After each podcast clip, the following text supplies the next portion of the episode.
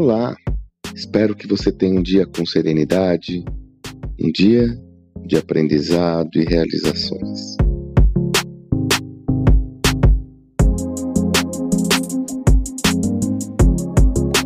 Recentemente, numa conversa com o CEO, o CEO de uma multinacional, nós chegamos a essa conclusão nesse papo. Quer dizer, hoje o líder não pode se dar ao luxo de querer que as pessoas façam apenas aquilo que ele deseja que elas façam.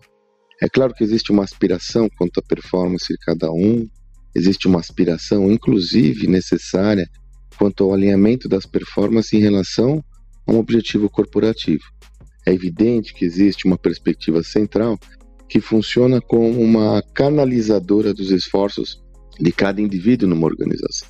É evidente. Agora, imaginar que todo mundo vai fazer aquilo que o líder deseja, porque ele deseja, é no mínimo uma. Eu diria que é no mínimo uma falta de conexão com o que está acontecendo no mundo. O que significa essa visão? É que o líder deve dar espaço para o protagonismo das pessoas, mantendo a sua visão central quanto à estratégia do negócio, mantendo sua visão central quanto ao conjunto de performances é, na sua organização canalizadas para um objetivo comum. Porém, ele deve dar espaço para que as pessoas realizem suas atividades com protagonismos, com protagonismo, perdão, de forma autoral, dando espaço, inclusive, para uma flexibilidade no que tange a forma de realizar essa tarefa. E aí entra principalmente os novos modelos de trabalho como nos foi demonstrado pelos modelos virtuais do trabalho virtual, do home office.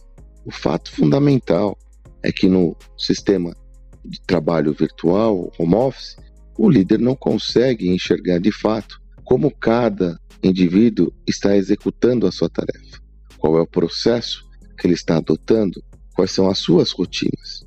Dessa forma, como eu sempre digo, o foco vai do processo para o resultado Claro que existe a necessidade de você ter um método que seja consagrado, que vai lhe permitir essa escalabilidade.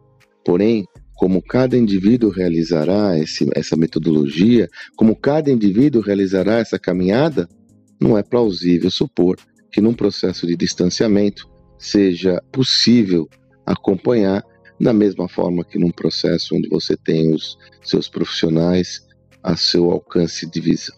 Sendo assim, ao líder cabe um papel muito de facilitador do processo de desempenho e performance de cada um dos seus colaboradores, apontando caminhos, mostrando qual é o, o, caminho a ser seguido, mostrando quais as derivações desse caminho, apresentando métodos e ferramentas e contribuindo para a performance de cada indivíduo. Isso é muito diferente do modelo de comando e controle, onde a lógica do manda quem pode, obedece quem tem juízo, regulava as coisas e as pessoas eram obrigadas a fazer as coisas exatamente como o seu líder demandava.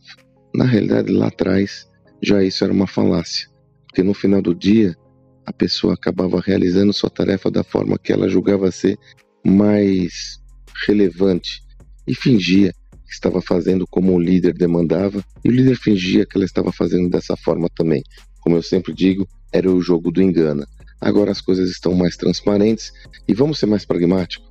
Vamos olhar o resultado dentro de um sistema de execução é, que seja funcional, ético e transparente.